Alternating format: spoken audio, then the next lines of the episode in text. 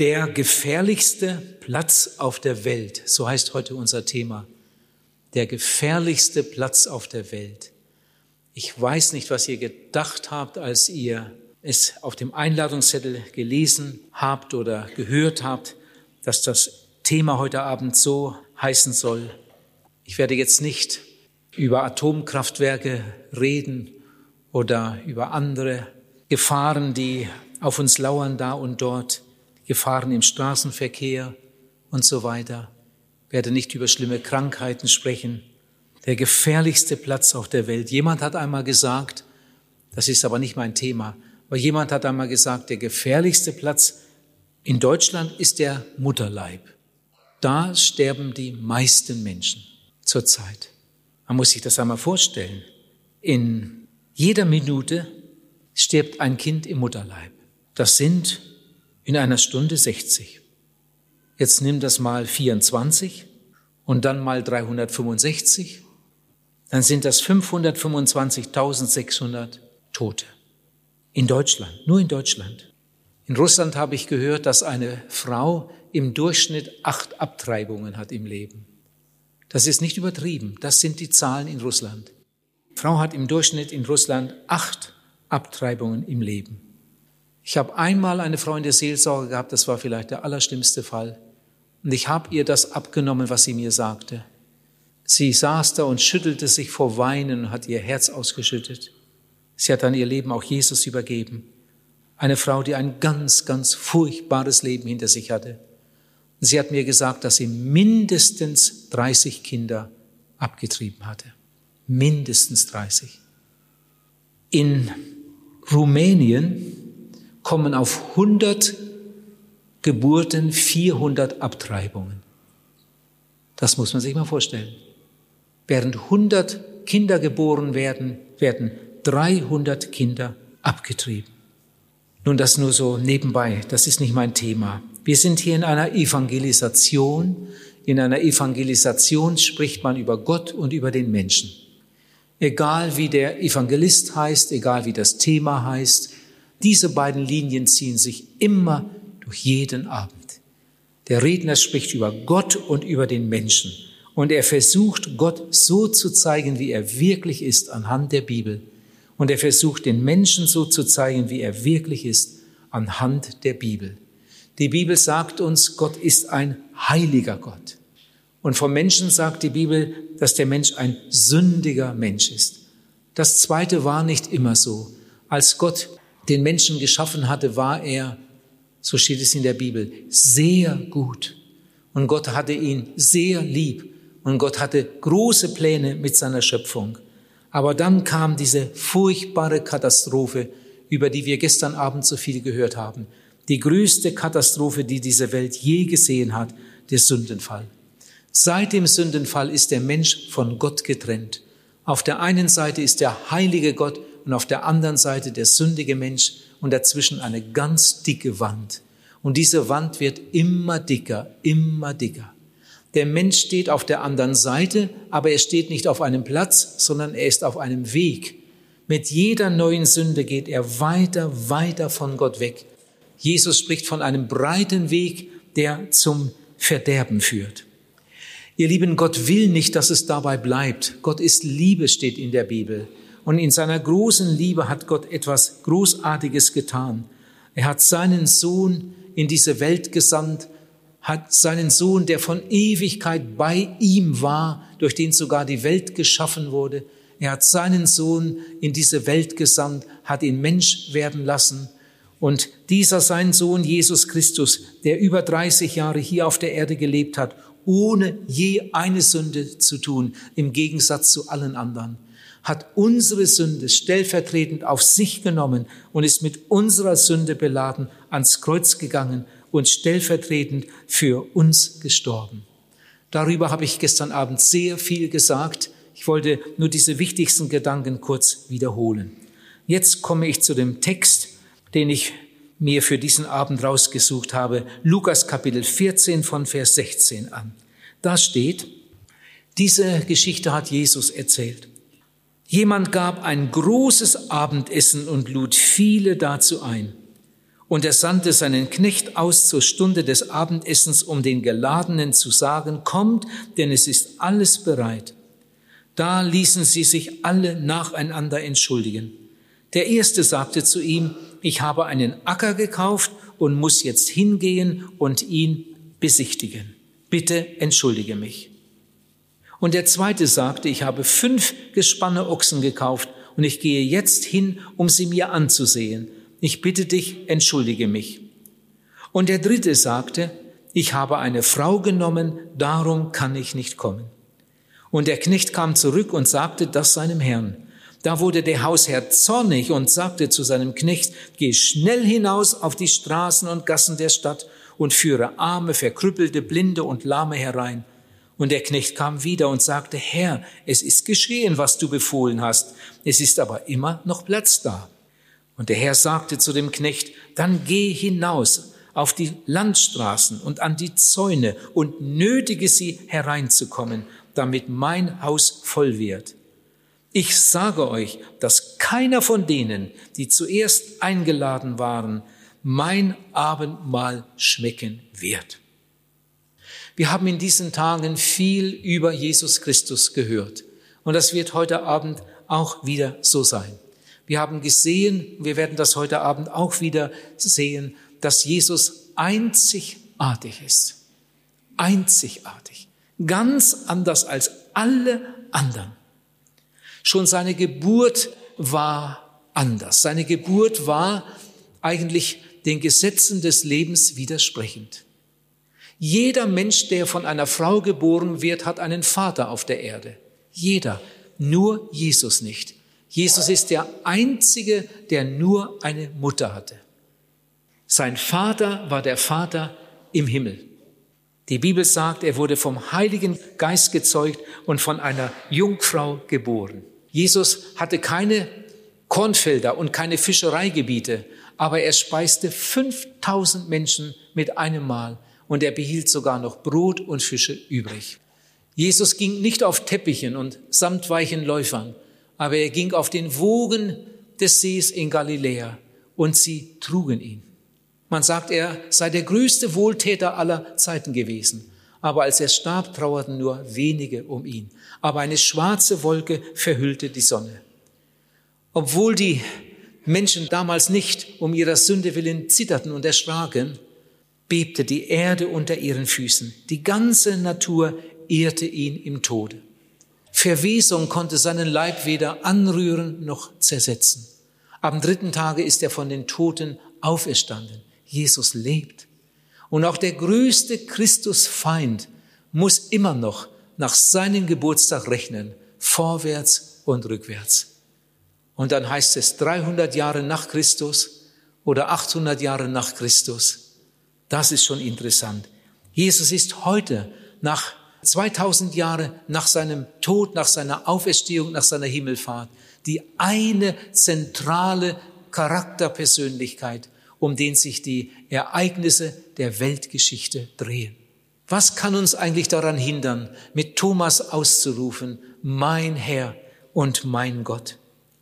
Auch sein Tod war den Gesetzen des Todes widersprechend. Bitte denkt jetzt einmal gut mit. Der Kreuzestod ist normalerweise ein Erstickungstod. Gekreuzigte konnten, wenn sie stark genug waren, bis zu drei Tagen lebend am Kreuz hängen.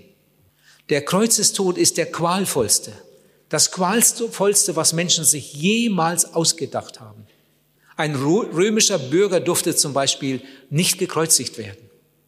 Um den Gekreuzigten diese unvorstellbaren Qualen etwas abzukürzen, schlug man ihnen in der Regel nach einigen Stunden die Knochen, die Schenkel durch und dann konnten sie sich nicht mehr stutzen, dann hatten sie nur noch die Arme, sie zogen sich dann noch ein paar Mal hoch, aber schnell verließ sie dann die Kraft und dann sackten sie runter und der Brustkorb wurde zusammengequetscht und dann erstickten sie qualvoll. Das dauerte dann meist auch noch eine ganze Zeit. Aber das ist normalerweise der Kreuzestod, der Erstickungstod. Jesus starb nicht, weil er erstickte. Jesus starb auch nicht, weil er restlos ausgeblutet war, sondern Jesus starb genau in dem Augenblick, in dem er sterben wollte. Er hat vorher zu seinen Jüngern gesagt, niemand nimmt das Leben von mir, sondern ich gebe es von mir selber. Ich habe Macht, das Leben zu nehmen und ich habe Macht, das Leben zu geben. Als Jesus wusste, dass alles erfüllt war, dass alles vollbracht war, da gab Jesus einen Befehl. Da rief Jesus, Vater, ich befehle meinen Geist in deine Hände. Und im nächsten Augenblick hing eine tote Hülle am Kreuz. Als nachher die Soldaten kamen, um den drei Gekreuzigten die Knochen abzuschlagen, die Schenkel abzuschlagen oder durchzuschlagen, da wunderten sie sich, dass Jesus schon gestorben war.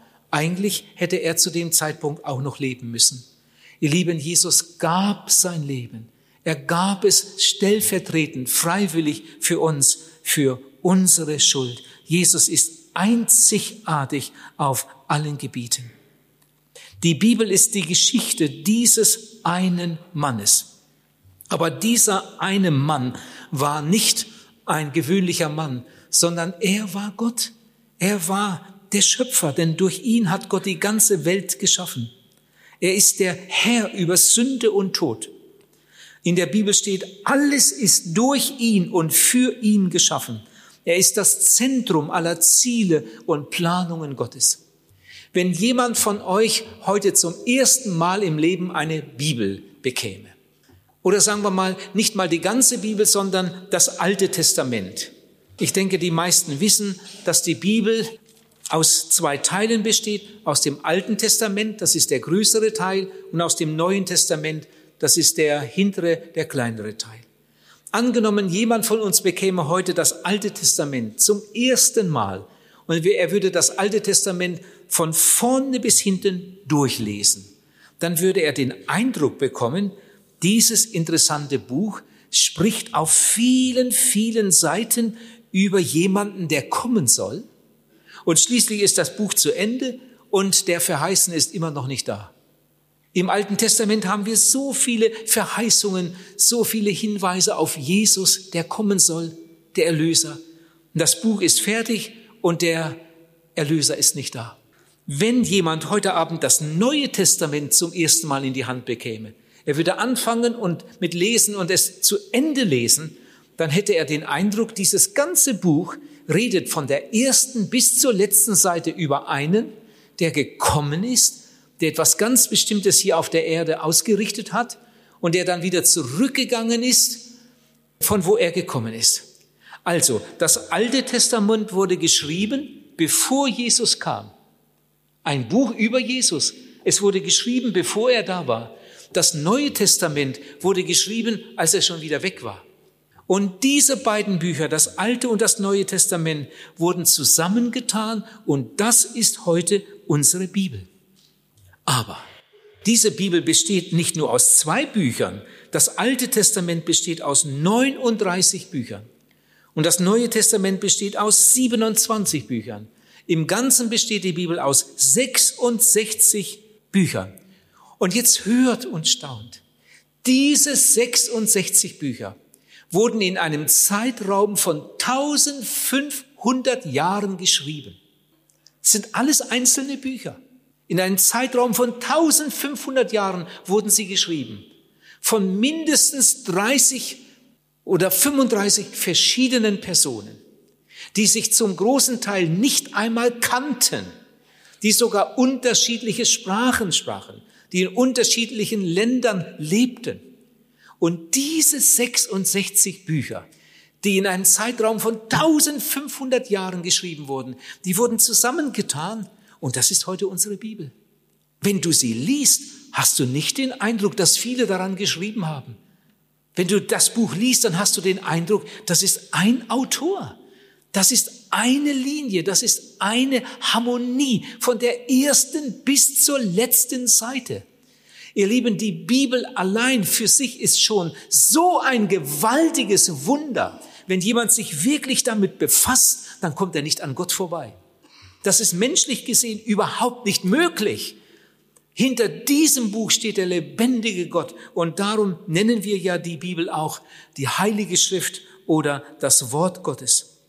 Vom Anfang bis zum Ende der Bibel fließt ein roter Strom. Es ist Blut. Oh, wie viel Blut ist vergossen. Wie viele Tausende und Abertausende Opfertiere wurden geschlachtet im alten Bund, bis es schließlich zum Höhepunkt kommt auf Golgatha, wo der Sohn Gottes sein Blut vergießt als Lösegeld für eine verlorene Welt. Golgatha ist kein Zufall, sondern Golgatha, die Kreuzigung, das Erlösungswerk auf Golgatha ist genau im Plan und im Willen Gottes. In der Bibel steht in Hebräer 9, Vers 22, ohne Blutvergießen gibt es keine Vergebung der Sünde. Jesus tat ja viel, als er hier auf der Erde war, aber eigentlich kam Jesus nur, um für uns zu sterben. Alles andere, was Jesus sonst noch getan hat, hätte genauso gut ein anderer machen können. Jesus hat gepredigt, damit hätte er auch einen anderen beauftragen können. Jesus hat Kranke geheilt, hat Menschen befreit, er hat prophetische Worte gesagt und so weiter und so weiter. Alles, was Jesus getan hat, hätten auch andere tun können. Damit hätte Gott auch andere beauftragen können. Aber eins konnte niemand für die verlorene Welt sein Blut und Leben geben zur Erlösung. Denn alle anderen waren ja selbst verloren. Ein Sünder kann doch nicht einen Sünder erlösen. Jesus war der Einzige, der nie eine Sünde getan hat. Und darum ist er auch der Einzige, der diese Welt retten kann. Engel können nicht retten, Maria kann nicht retten, die Gurus und die Religionsstifter und die, die Apostel und die Propheten und die Heiligen und die Erzväter, sie alle können nicht retten. Jesus ist der Einzige, der uns retten kann von unserer Verlorenheit. Drei Jahre tat Jesus seinen öffentlichen Dienst. Mit ihm fing das Christentum eigentlich an. Aber Jesus ist nicht gekommen, um ein neues Glaubensbekenntnis einzuführen oder eine neue Religion. Religion kann nicht retten. Religion ist ein primitiver Versuch einer Selbsterlösung. Und Selbsterlösung gibt es in Wirklichkeit nicht. Religion führt immer in die Sackgasse. Durch Jesus kam eine Umwertung aller Werte. Durch Jesus kam eine ganz neue Möglichkeit. Jesus lehrte einen ganz neuen Lebensweg. Aber Jesus hat nicht gesagt, von jetzt an wird es nur noch einen Weg geben, einen guten Weg, ich sorge dafür, einen Weg zum Himmel, sondern Jesus hat gesagt, es gibt zwei Wege. In der größten Predigt, die Jesus je gehalten hat, denke ich, äh, ich kann das nicht behaupten, aber ich denke, die Bergpredigt, die Jesus gehalten hat, das war die größte Predigt, die überhaupt jemals gehalten wurde. Da kommt Jesus in Kapitel 7, Matthäus Kapitel 7 zu einem gewissen Höhepunkt. Da teilt Jesus die ganze Menschheit in zwei Teile. Da sagt Jesus, der Weg ist breit, der zur Verdammnis führt, und viele sind's, die auf ihm hineingehen. Doch wie eng ist die Pforte und wie schmal der Weg, der zum Leben führt, und nur wenige sind es, die ihn finden. Jesus teilt die ganze Menschheit in zwei Teile ein. Den breiten Weg, der zur Verdammnis führt und den schmalen Weg, der zum Leben führt. Ich will mal mit einem einfachen Bild etwas erklären. Das können auch Kinder verstehen. Stell dir einmal vor, wir wären jetzt auf der Autobahn. Eine Autobahn besteht ja eigentlich aus zwei Straßen. Nur, dass die ziemlich nah beieinander sind. Aber die eine Bahn führt in die Richtung und die andere Bahn führt in die andere Richtung. Und jetzt stell dir einmal vor, du bist auf der Autobahn und fährst schnell in eine bestimmte Richtung und mit einem Mal merkst du, oh, ich habe in meiner Aufregung die falsche Auffahrt erwischt. Du hast es wirklich sehr eilig. Du möchtest vielleicht einen Sterbenden besuchen. Du hoffst, dass er noch lebt, wenn du hinkommst. Und jetzt merkst du, ich bin auf der verkehrten Seite. Dann kommt doch sofort der Wunsch, ich möchte auf die andere Seite. Aber wie geht das? Das geht überhaupt nicht. Das sind die Leitplanken. Außerdem wäre das verboten. Was mache ich jetzt? Du fährst ein Stück weiter, bis die nächste Abfahrt kommt, nimmst die Abfahrt und dadurch durch die enge Pforte, auf der anderen Seite wieder rauf und dann fährst du in die richtige Richtung. Ihr Lieben, genau das bietet Jesus uns an. Jesus möchte, dass wir beim Lesen der Bibel oder beim Hören der Predigt an den Punkt kommen, wo wir merken, alle Menschen sind Sünder. Durch den Sündenfall sind alle Menschen verloren, von Gott getrennt. Auch ich bin ein verlorener Mensch. Ich bin auf dem breiten Weg. Mit jeder neuen Sünde gehe ich weiter von Gott weg. Aber Gott will nicht, dass das so bleibt. Gott möchte, dass ich gerettet werde. Gott möchte, dass ich diesen breiten Weg verlasse und auf die andere Seite komme, um dann Jesus nachzufolgen, um gerettet zu werden für immer.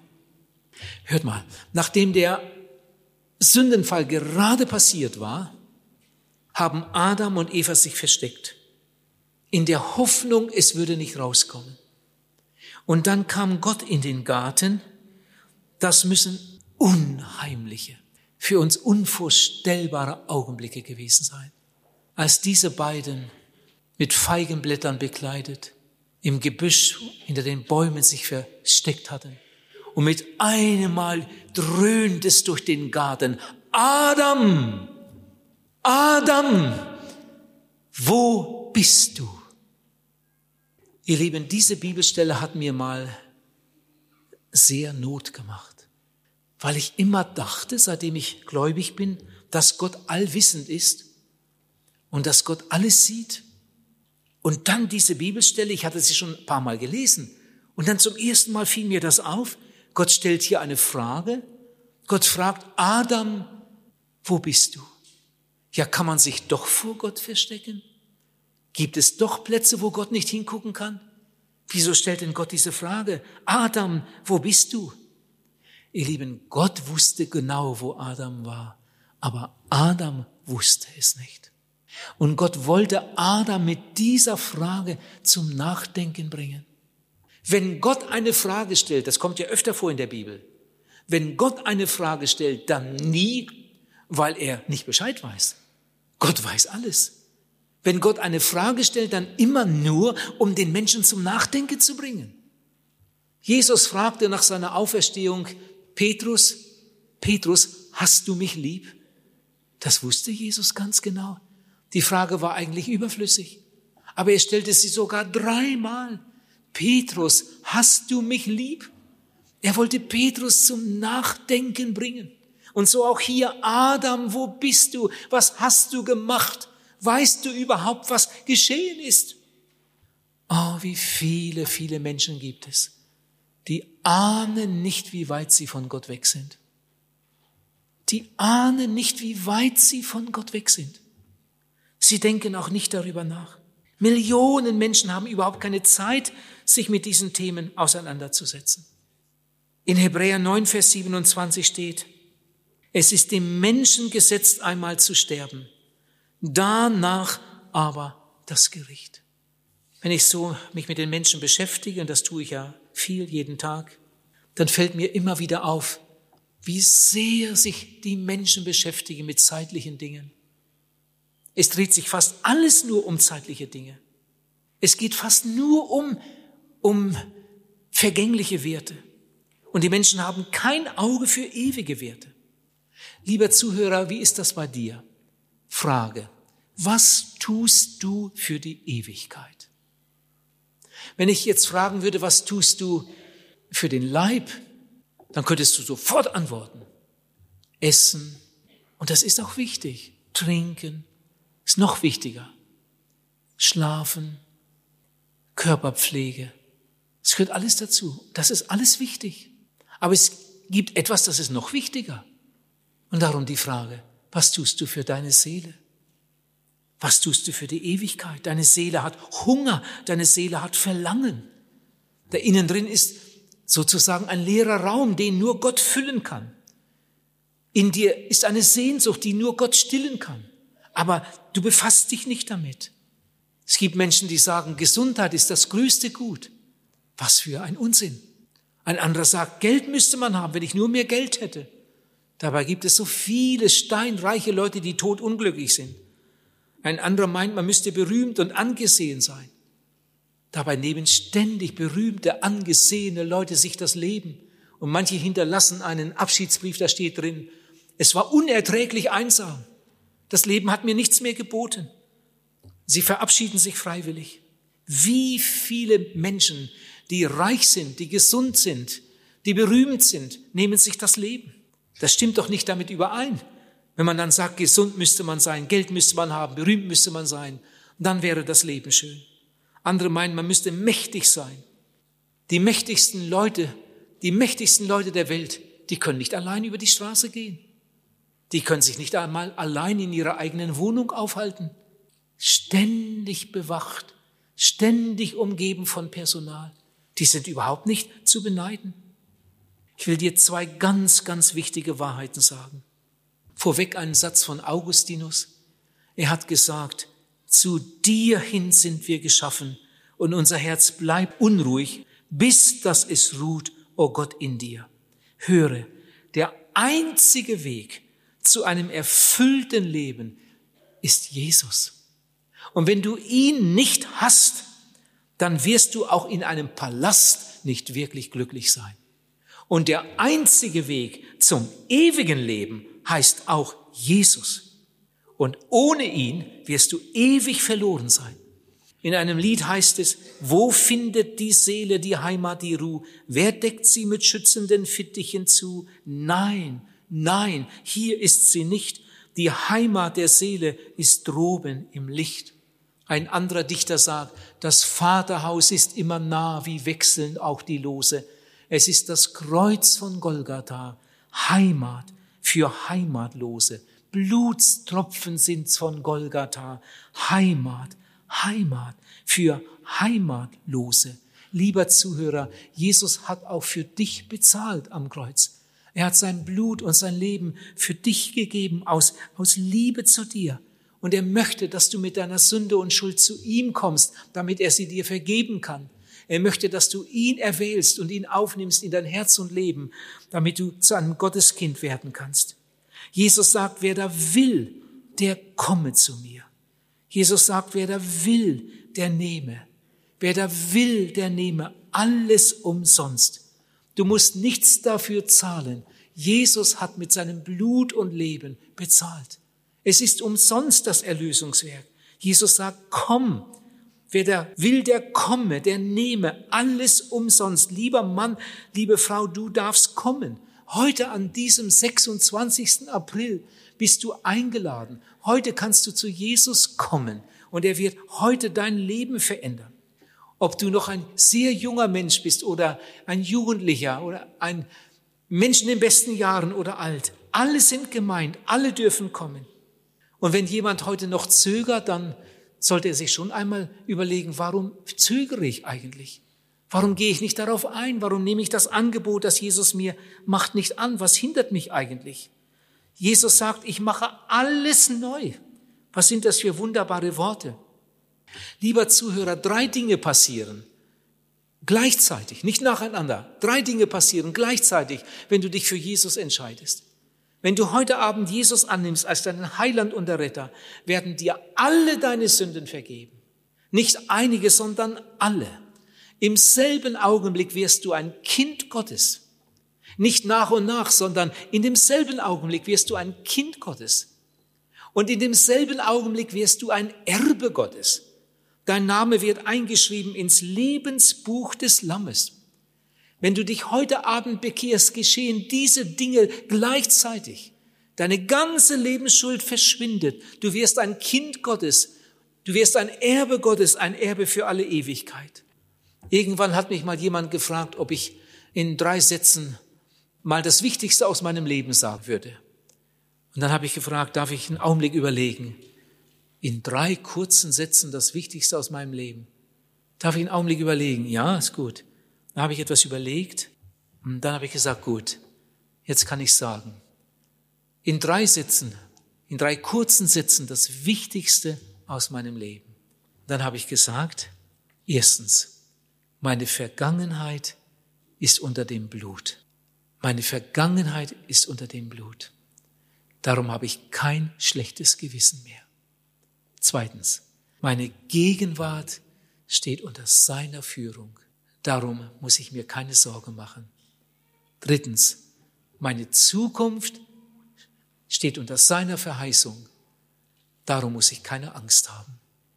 Ihr Lieben, die ihr bekehrt seid, die ihr wiedergeboren seid, wenn ihr es auch erst in diesen Tagen erlebt habt, vielleicht gestern Abend, nehmt doch das einmal mit.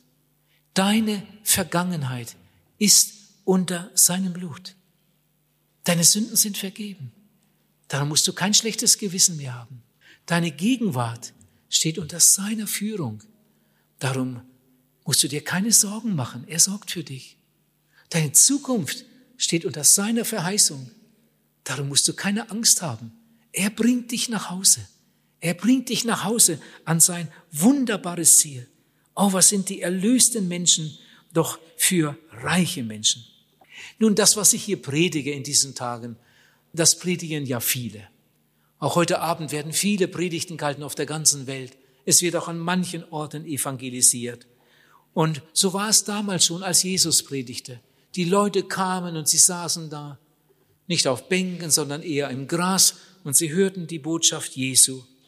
Und dann heißt es da in der Bibel, und sie fingen an, einer nach dem anderen sich zu entschuldigen. Erinnert ihr euch an den Text, den wir vorhin gehört haben? Und sie fingen an, einer nach dem anderen sich zu entschuldigen. Ich habe manchmal darüber nachgedacht, wie das eigentlich kommt, dass damals, als Jesus predigte, sich nicht alle bekehrt haben. Jesus hat bestimmt besser gepredigt als ich, viel besser. Jesus war der beste Prediger, den es jemals gab. Und Jesus hatte Vollmacht wie kein anderer. Und er war erfüllt mit der Liebe Gottes. Er war die Liebe in Person. Er predigte gewaltig und lud die Menschen ein, kommt, kommt her zu mir, alle, die ihr mühselig und beladen seid. Und ich habe darüber nachgedacht, wie kommt das eigentlich, dass sich damals nicht alle bekehrt haben? Warum haben sich nicht viel, viel mehr Menschen bekehrt? Wie kommt das eigentlich? Als Jesus das letzte Mal nach Jerusalem kam mit seinen Jüngern, nahm er den Weg über den Ölberg und dann sah er die Stadt vor sich, da das Tal, das Kidron-Tal und da der Tempelberg mit den Kuppeln. Und da macht Jesus eine Pause, bleibt stehen, ziemlich lange, sieht sich die Stadt an. Mit einem Mal fängt er an zu weinen. Dicke Tränen laufen über seine Wangen. Ich glaube, die Jünger haben überhaupt nichts mehr begriffen. Vielleicht haben die Jünger gedacht, was ist denn das jetzt? Was soll das? Was ist jetzt los? Vielleicht haben sie so gefragt, Meister, was, was soll das? Die Leute würden dich am liebsten zum König machen und da stehst du und weinst. Was ist denn? Und dann sagt Jesus, in Lukas 19 steht das. Jesus sagt dann, Jerusalem, Jerusalem, wie oft habe ich dich sammeln wollen, wie eine Henne ihre Jungen sammelt unter ihren Flügeln, aber du hast nicht gewollt. Jesus sagt, Jerusalem, Jerusalem, du hast nicht gewollt, von Wegen nicht gekonnt. Sie waren alle eingeladen, sie hätten alle gerettet werden können, aber die meisten wollten nicht. Ihr Lieben, und genauso ist das heute. Genau dasselbe erleben wir heute. Und in jeder Evangelisation ist das eine Erfahrung, die uns unheimlich wehtut. Gestern Abend haben sich eine ganze Reihe Leute für Jesus entschieden. Und darüber sind wir so glücklich. Aber gestern Abend sind auch eine ganze Reihe Leute aus diesem Saal rausgegangen. Genauso wie sie reingekommen sind, ohne sich zu bekehren. Und manche dieser Leute kommen nie wieder. Die haben sich das einmal angehört und das reicht ihnen. Die kriegst du nie mehr in eine Evangelisation. Und dann gibt es die anderen, die hören sich das immer und wieder, immer wieder, immer wieder an, aber sie bekehren sich nicht. Sie entschuldigen sich. In der Geschichte, die wir gerade gelesen haben, sagt einer, ich habe einen Acker gekauft und ich muss jetzt hingehen und muss ihn besehen, bitte entschuldige mich. Der hing an seinem Besitz. Sein Besitz war ihm wichtiger als das Fest. Der andere sagt, ich habe fünf Jochochsen gekauft, ich muss jetzt hingehen, um sie zu besehen. Er war ein Sklave der Arbeit. Oh, wie viele Menschen gibt es, die arbeiten Tag und Nacht. Es gibt sogar Menschen, die haben bereits so viel, dass sie ein paar Mal davon leben könnten. Aber sie müssen immer noch Überstunden machen und arbeiten und arbeiten. Aber sie haben keine Zeit, die Bibel zu lesen. Sie haben keine Zeit zu beten. Sie haben keine Zeit für Gott. Sklaven der Arbeit. Jesus sagt, was nützt es, wenn du die ganze Welt gewinnst und am Ende nimmst du Schaden an deiner Seele? Was ist das für ein schlechtes Geschäft? Gott wird einmal sagen, heute werde ich deine Seele von dir fordern und wem wird dann das gehören, was du angesammelt hast? Der dritte sagt, ich habe ein Weib genommen, darum kann ich nicht kommen. Oh, dieser Arme. Drei Tage verheiratet und schon unterm Pantoffel. ich habe ein Weib genommen, darum kann ich nicht kommen. Manch eine Frau kann sagen, mein Mann ist dagegen, mein Mann ist dagegen, darum kann ich nicht kommen. Ja, ich wurde schon eingeladen, ich wurde schon von da und von dort eingeladen, aber mein Mann ist dagegen, ich kann nicht kommen. Dieser Mann hätte sagen sollen, meine Frau ist dagegen und darum komme ich nicht. Die Familienbande waren sein großes Hindernis. Und das erleben wir ja heute immer und immer wieder. Manche Männer geben sich die allergrößte Mühe, dass ihre Frauen und ihre Kinder in die Hölle kommen. Ich weiß nicht, ob ihr mich versteht. Sehr viele Männer tun alles, damit ihre Frau, ihre Kinder in die Hölle kommen. Sie wollen nicht, dass Frau und Kinder an einen solchen Ort gehen. Und wenn sie es doch tun, dann dürfen sie sich nicht bekehren, sonst wird der Mann wütend. Wie oft ich das erlebt habe, dass eine Frau nach Hause gekommen ist, nachdem sie sich für Jesus entschieden hatte. Und am anderen Tag rief sie an und sagte, ich bin in ganz, ganz großer Not. Ich kann nicht mehr ins Zelt kommen, ich kann nicht mehr ins Zelt kommen. Mein Mann ist gestern Abend ausgerastet. Der hat gesagt, wenn ich noch einmal dahin gehe, dann lässt er sich scheiden. Und manch eine Frau wird dann schwach und macht alles rückgängig. Liebe Frau, wenn du dich nicht bekehrst, nur weil dein Mann dagegen ist, dann lädt dein Mann eine unheimliche Schuld auf sich. Das ist wahr.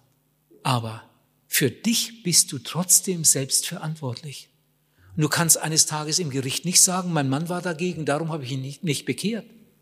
Deine Entscheidung ist entscheidend.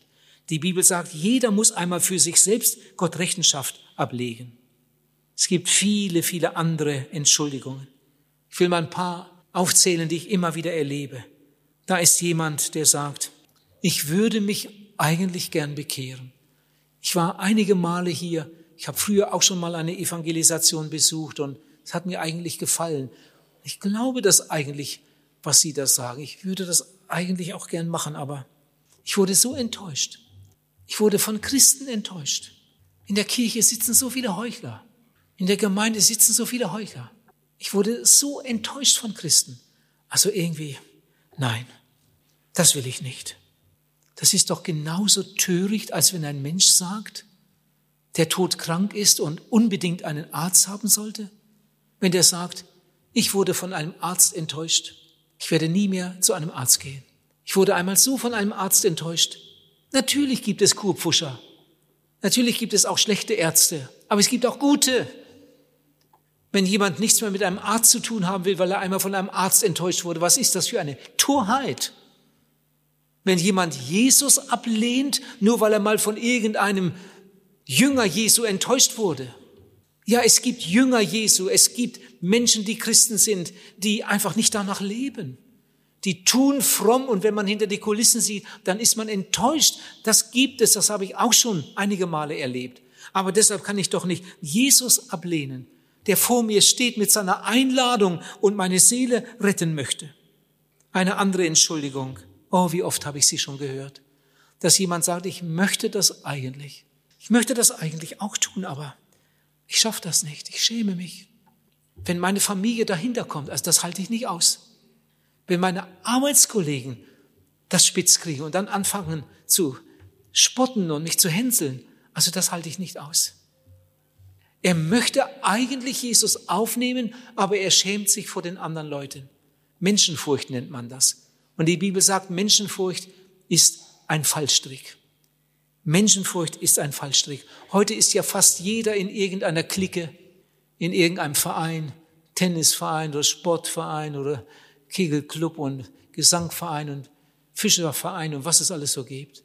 Und da ist man immer mit den Leuten zusammen und, und wenn man dann in einer Evangelisation sitzt und drauf und dran ist, sich zu bekehren, dann kommt der Teufel und sagt, du und deine Kollegen, was meinst du, was die sagen? Und dann kommt man in Panik innerlich und schafft es nicht, weil man Angst hat vor dem Urteil der anderen Leute. Lieber Zuhörer, wenn du dich nicht bekehrst, nur weil du dich schämst vor deinen gottlosen Kollegen, ich sage dir, die werden dich einmal verfluchen am jüngsten Tag.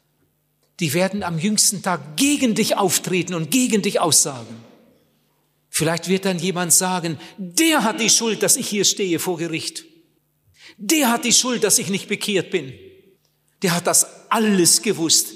Der hat das alles gewusst. Er hat gewusst, dass er verloren war, hat gewusst, dass wir verloren waren. Obwohl er alles gewusst hat, er hat geschwiegen, er hat nicht darüber geredet, nur weil er sich geschämt hat. Der hat die Schuld, dass wir es nicht wussten. Ihr Lieben, wir sollten uns das ganz gut überlegen, wenn wir in einer solchen Lage sind. Und höre, wenn Jesus dich ruft, das ist jetzt ein ganz, ganz wichtiger Gedanke. Wenn du noch nicht bekehrt bist, angenommen in deiner Familie ist überhaupt noch keiner bekehrt, so war das ja damals bei mir, als Jesus mich rief. Und heute Abend sitzt du hier und du hörst es heute Abend deutlich und klar und du verstehst, ich bin verloren. Ich sollte mich bekehren. Jesus will mich retten. Dann höre. Es geht heute Abend nicht nur um dich, sondern es geht auch um die, die durch dich Jesus kennenlernen sollten. Einer muss einmal den ersten Schritt machen. Einer muss einmal abspringen. Wenn einer aus einer Familie sich bekehrt, bleibt er in der Regel nicht allein. Das gibt es ganz selten. Dass aus einer Familie jemand zur Bekehrung kommt und er bleibt der Einzige. Das gibt es ganz selten. Es gibt fast immer eine Kettenreaktion. Manchmal geht es sogar sehr schnell, manchmal dauert das etwas länger. Aber Gott fängt mit einem an und dann gebraucht er den als Werkzeug für den nächsten. Und dann hat er schon zwei Brückenköpfe in der Familie oder in der Verwandtschaft. Und dann geht es weiter zum nächsten. Stell dir einmal vor, damals, als Jesus mich rief, hätte ich Nein gesagt. Ich hätte mich nicht bekehrt. Vielleicht hätte meine Familie Jesus nie gefunden. In unserem Dorf gab es keine Evangelisation, sowas gab es nie. Sowas hat es noch nie gegeben. So etwas kannte ich auch nicht. Und dann hat Gott es so geführt, dass so ein wunderbares Buch von Werner Heugelbach in meine Hände kam. Und das habe ich gelesen. Und dann habe ich mich bekehrt. Und von dem Augenblick an wusste ich, ich muss für meine Eltern beten. Ich muss für meine Geschwister beten. Und dann bald lernte ich ein paar Dörfer weiter eine Gemeinde kennen. Und dann bin ich dorthin gegangen, habe die Predigt gehört. Und ich habe gemerkt, das ist es. Das muss meine Familie hören. Und dann habe ich meinen Bruder eingeladen und mitgeschleppt. Und dann hat sich mein Bruder bekehrt. Die anderen habe ich auch eingeladen, aber sie wollten nicht. Aber einige Monate später war in Zelle eine Evangelisation. Dann habe ich meine Schwester mitgeschleppt, auf dem Motorrad mitgenommen. Und dann hat meine Schwester ihr Herz geöffnet. Und im Herbst bin ich mit meinen Geschwistern, auch mit dem jüngeren Bruder, der war damals 16, zu einem Jugendtreffen gefahren. Und dann hat sich mein jüngerer Bruder bekehrt. Meine Eltern waren furchtbar dagegen. Aber nun waren wir schon vier und haben für die Familie gebetet. Eineinhalb Jahre nach mir kam meine Mutter das erste Mal mit in eine Evangelisation. Und meine Mutter öffnete ihr Herz. Als meine Mutter sich für Jesus entschieden hatte, war mein Vater so wütend, dass er ins Wirtshaus ging und sich volllaufen ließ. Meine Mutter hatte meinen Vater noch nie betrunken gesehen, aber dann, nach ihrer Bekehrung, viele Male. Wenn meine Mutter in die Bibelstunde ging und nach Hause kam, war Papa nicht da. Und dann haben wir rumgeguckt und gesucht, ja, Papa ist nicht da. Manchmal waren wir schon im Bett, manchmal schliefen wir schon fest und die Mutter hat geklopft, die Tür aufgemacht und gesagt, Jungs, wollt ihr nicht mal losgehen und Papa suchen? Er kommt wieder nicht. Und dann sind wir losgegangen von einer Kneipe zur anderen, bis wir ihn gefunden hatten. Und dann haben wir ihn nach Hause geschleift. Und meine Mutter hat geweint. Was meine Mutter geweint hat in dem Jahr nach ihrer Bekehrung. Aber sie hat nicht nur geweint, sie hat gebetet und wir auch. Und Gott hat so viel Gnade geschenkt. Ein Jahr später öffnete dann mein Vater sein Herz für Jesus. Aber das fing alles an mit einer Bekehrung. Lieber Zuhörer, wenn du noch nicht bekehrt bist, bitte, bitte sieh doch das jetzt einmal ganz nüchtern und klar. Es geht um dein Seelenheil. Aber es geht nicht nur um dich, sondern es geht auch um die Menschen, die Gott durch dich erreichen möchte. Und wenn du dich nicht bekehrst, dann, dann stirbst du nicht nur mit deiner Schuld, sondern das ist doppelte Schuld, das ist Sünde im Quadrat, weil du die Verantwortung, die Gott auf dich gelegt hast, nicht erkannt hast und einfach abgewiesen hast eine andere Entschuldigung. Ich bin zu schlecht. Ich bin zu schlecht. Herr Pals, wenn Sie mich kennen würden, das wird nichts. Wenn Sie mich kennen würden, was ich angestellt habe. Das ist doch genauso, als wenn ein Kind, wenn es sich so richtig dreckig gemacht hat und die Mutter will es in die Badewanne stecken Wenn das Kind dann sagt, Mama, das hat keinen Sinn. Ich bin zu dreckig. Ich bin zu dreckig. Das hat keinen Wert. Nun, die Mutter weiß dann schon, was sie tut. Lieber Zuhörer, wenn du den Eindruck hast, du bist ein besonders schwerer Sünder, wenn du den Eindruck hast, mit dir könnte Gott überhaupt nichts anfangen, weil du so gegen ihn gelebt hast, gerade dann brauchst du ihn. Und wenn du zu ihm kommst, dann wird dir deine ganze Sündenschuld auslöschen, als wäre das alles niemals gewesen. Und du wirst mit Jesus leben und ein Segen werden für andere. Ich will euch ein Beispiel sagen, das mir gerade einfällt. Ich hatte eine Evangelisation irgendwo in Deutschland in einer Eissporthalle. Es kamen viele Menschen, waren vielleicht so 3000 bis 4000 Menschen gegen Ende abends in der Eissporthalle. An einem Abend habe ich eingeladen, so nach vorne gerufen. Wer sich heute bekehren möchte, soll nach vorne kommen. Während der Chor singt, komm nach vorne, komm nach vorne. Und nachher gehen wir zusammen runter. Und so habe ich eingeladen, dann kamen die Leute, dann kamen sie. Das war ergreifend. Wenn dann so ein Mann Mitte 40 da rauskommt und kommt nach vorne und steht da und schüttelt sich vor Weinen. Und die Leute, die ihn gut kennen, die fangen an zu weinen in ihren Reihen, weil sie ihn kennen und so ergriffen sind von dem, was sich da gerade abspielt. Und dann kommt der Nächste, der Nächste, der Nächste und schließlich stehen 40 Leute davon. Das war ein Abend. Dann sind wir in den Seelsorgeraum gegangen und dann saßen da vier Reihen vor mir, 40 Leute vor mir im Seelsorgeraum. Und ich habe vieles erklärt.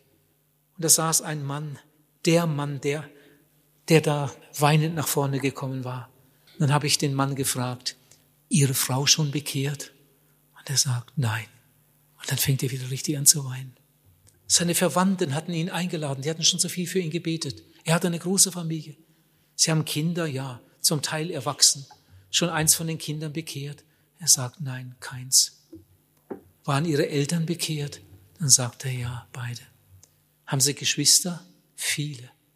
Viele Brüder und Schwestern, sind die bekehrt? Er sagt alle.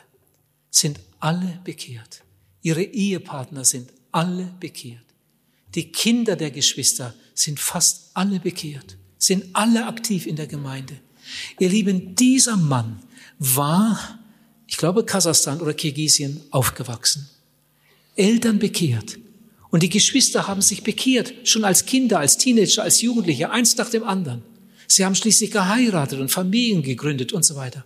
Und sie haben Jesus gefolgt, sind Jesus gefolgt. Nur dieser eine nicht. Dieser eine Sohn wollte das nicht.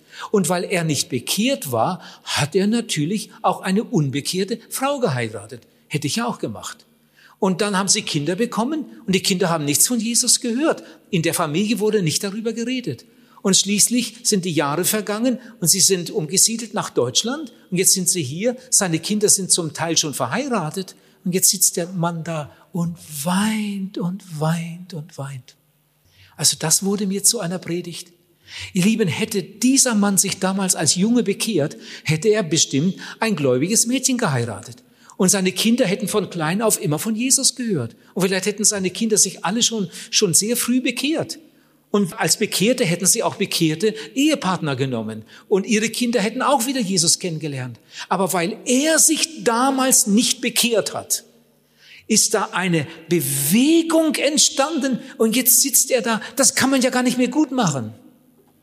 Was ist das nur für eine Schuld, wenn ein Mensch, der sich bekehren kann, sich nicht bekehrt und dann statt anderen zum Segen zu werden, ihnen jahrelang, jahrzehntelang, vielleicht sogar ein ganzes Leben im Wege steht, statt ihnen zum Segen zu werden. Ich sage es noch einmal, lieber Zuhörer, wenn Jesus dich heute Abend ruft, dann geht es um deine Seele. Aber es geht nicht nur um deine Seele, sondern es geht auch um die Menschen, die Jesus durch dich retten möchte, durch dich finden möchte. Bitte überlege gut, was du mit diesem Angebot, das er dir macht, machst. Jemand sagt, aber ich kann mich doch nicht einfach verändern. Nein, das kannst du auch nicht. Wenn du dich verändern könntest, hätte Jesus nicht ans Kreuz gehen brauchen. Du kannst dich nicht verändern, aber er kann dich verändern. Dafür hat er ja sein Leben gegeben. Jemand hat einmal gesagt, der Weg zur Hölle ist mit guten Vorsätzen gepflastert. Und das stimmt. Deine guten Vorsätze reichen nicht aus. Du brauchst Jesus. Er wird dir alles vergeben. Er wird dir seine Kraft schenken zu einem Leben, das Gott gefällt. Wenn Jesus einen Menschen in den Griff bekommt, dann kennt man ihn kaum noch wieder. Wenn Jesus einen Menschen wirklich in den Griff bekommt, dann kennt man ihn kaum noch wieder. Ein anderer sagt, ich wollte schon mal. Ich wollte mich schon mal bekehren. Schon länger her, aber ich erinnere mich noch gut. Ich war damals drauf und dran, ich wollte mich bekehren, aber ich habe es dann doch nicht geschafft und ich glaube, das schaffe ich nie. Oder jemand sagt, ich habe schon mal so einen gewissen Anfang gemacht, ich habe damals auch schon mal gebetet, aber ich bin irgendwie, ich habe keine Gewissheit und ich glaube, bei mir funktioniert das nicht. Lieber Zuhörer, wenn du zu der Gruppe gehörst, dann möchte ich dir raten, mach heute einen neuen Start. Bitte komm heute. Irgendwas ist da damals schiefgelaufen. Bitte komm heute und mach heute einen ganz neuen Anfang. Und dieser Abend wird der Abend deiner Errettung. Ich möchte noch eine Entschuldigung erwähnen als letzte, eine ganz gefährliche. Jemand sagt, ich werde das einmal tun. Ich werde das einmal tun. Ich habe schon so viel über den Glauben gehört und ich glaube das eigentlich auch und ich werde das bestimmt auch irgendwann mal machen. Aber das muss doch nicht unbedingt heute Abend sein. Also irgendwann werde ich das auch mal machen. Irgendwann später. Aber nicht heute. In Hebräer 3, Vers 15 steht heute. Wenn du seine Stimme hörst, verstocke dein Herz nicht. Du kannst dich nicht irgendwann, du kannst nicht Gott vorschreiben, wie oft er noch kommen soll, wie viele Jahre er dir noch geben muss, soll und wann er dich wieder rufen soll. Aber heute ruft er dich. Heute, so du seine Stimme hörst, verstocke dein Herz nicht. In einem Lied singen wir, komm noch heut, komm noch heut, Seele sage nicht mehr, morgen ist bessere Zeit. Heute mahnt dich der Herr, heute ruft dich der Geist, eile und komme noch heut. Der gefährlichste Platz auf der Welt, der gefährlichste Platz auf der Welt ist die lange Bank. Da holt der Teufel die meisten Menschen ab von der langen Bank. Da sitzen die Leute, die es aufgeschoben haben. Das berühmteste Möbelstück des Teufels ist die lange Bank. Der gefährlichste Platz auf der Welt ist die lange Bank. Wir hatten eine Zeltevangelisation da, wo ich wohne. Ein Geschäftsmann, den jeder dort kennt. Er hat ein Riesenunternehmen und es gibt kaum einen Menschen weit und breit dort, der nicht schon dort eingekauft hat. Den kennt da jeder. Zur Zeit der Zeltevangelisation war seine Frau krank, war im Krankenhaus und man wusste nicht recht, wie es weitergehen sollte. Und irgendwie hat das den Mann wohl ein bisschen zum Nachdenken gebracht und er kam ins Zelt. Das hat ihm gefallen, besonders der große Jugendchor, hat er nachher gesagt. Diese vielen jungen Leute, 140 junge Leute auf der Bühne singen von Jesus. Am nächsten Abend war er wieder da. Er kam dann jeden Abend. Es gab sogar nach der Predigt Gespräche, Leute, die ihn kannten, sprachen mit ihm. Da war auch mal jemand, der fragte, möchten Sie nicht auch diesen Schritt tun? Und ja, und vielleicht später mal, aber er, braucht noch Zeit und ja. Am nächsten Abend war er wieder da. Die Evangelisation ging zu Ende, er hat sich nicht bekehrt. Zwei Jahre später hatten wir wieder eine Zeltevangelisation. Der Mann wurde wieder eingeladen und er kam. Er kam, ich glaube, zweimal oder dreimal, ich weiß nicht genau. Und dann kam er nicht mehr. Irgendwie wurde es ihm dann wohl doch zu heiß. Er kam nicht mehr. Dann hat einer aus der Gemeinde, der ihn auch sehr gut kannte, ein Geschäftsmann, der ganz aktiv in der Gemeinde ist, hat ihn besucht und hat dann stundenlang mit ihm im Büro zusammen gesessen und mit ihm über alles geredet. Und nochmal und nochmal und nochmal ihm gesagt, Mensch, mach es doch, mach es doch, bekehr dich doch, gib Jesus dein Leben. Und er hat eigentlich alles bejaht. Er glaubt das alles, das ist so und richtig und so. Das ist schön, was ihr da macht und so weiter, aber ich bin noch nicht so weit. Ich bin noch nicht so weit. Und so haben sie sich schließlich verabschiedet. Ich war wieder auf Reisen, evangelisierte irgendwo. Nach zweieinhalb Wochen kam ich nach Hause ich wohnte damals direkt neben dem Missionswerk. Und als ich da so langsam am Missionswerk vorbeifuhr, da war da jemand in der Nähe, da habe ich kurz angehalten, gegrüßt und ein paar Worte gesagt. Dann fuhr ich weiter. Dann kam meine Frau mir schon entgegen, die hatte aus dem Küchenfenster mein Auto gesehen. Und dann kam sie zum Auto. Wir hatten uns gerade begrüßt. Da fragt sie, hast schon gehört, was da Schreckliches passiert ist? Nein, sie hat gedacht, der vom Missionswerk hätte es mir vielleicht gesagt, denn das ganze Dorf sprach darüber. Das war das Thema überall. Da habe ich gedacht, wie, was, was soll er mir gesagt haben? Also ganz was Furchtbares ist passiert, sagt sie. Was ist passiert? Sagt sie, stell dir vor. Und dann sprach sie von diesem Geschäftsmann, den ein anderer gerade noch besucht hatte, weil er ihn gern für Jesus gewinnen wollte. Und er gesagt hat, ich bin noch nicht so weit. Sagt sie, der bekam in seiner Firma einen Herzinfarkt, dann sofort mit dem Notfallwagen zum Krankenhaus nach Celle, aber er starb bereits im Wagen. Das war jetzt das Thema. Jeder sprach darüber. Christen sprachen natürlich etwas anders darüber. Ihr Lieben, als meine Frau mir den Namen nannte und sagte, der, der ist tot, der ist tot, da lief mir eine Gänsehaut über den Rücken. Das war für mich ein, ein Erlebnis, das ging mir durch und durch. Was hatte der Mann nicht alles gehört? Der wusste alles. Was war bloß das Hindernis? Hatte er Angst vor seiner Kundschaft oder dass die Kundschaft womöglich wegbleibt oder die Leute schlecht über ihn reden? Was war der Grund? Ich bin noch nicht so weit. Er saß auf der langen Bank. Da hat er sich niedergelassen. Irgendwann einmal. Erst mal einen Platz nehmen auf der langen Bank. Ich frage dich noch einmal, weißt du, wo der Teufel die meisten Menschen abholt? Vor der langen Bank. Das berühmteste Möbelstück des Teufels. Noch ein Beispiel. Das war in der Schweiz. An einem Abend gehe ich nach der Predigt in den Seelsorgeraum. Große Versammlung in einer Sporthalle. 1500, 1600 Leute da. Viele kamen in die Seelsorge Abend für Abend. Und an dem Abend kamen unter anderem zwei junge Männer. Zwei junge Männer, vielleicht so 20 rum. Und wir hatten ein so gutes Gespräch. Ich habe alles erklärt und ich habe gemerkt, die beiden, die meinen das so ehrlich, so ernst. Sie haben sich beide bekehrt. Beide gingen dankbar heim. Am anderen Abend kam ich zur Halle, da kamen diese beiden angerannt, mussten unbedingt mit mir sprechen. Was war denn passiert?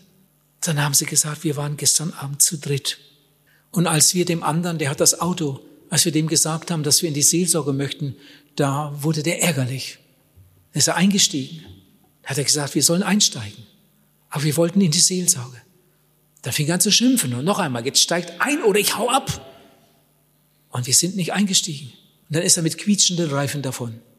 Hat da noch irgendwas gespottet und gelästert und weg. Ja und? Und dann sagten sie mir, er ist tot. Was? Unfall? Arbeitsunfall. Was ist passiert?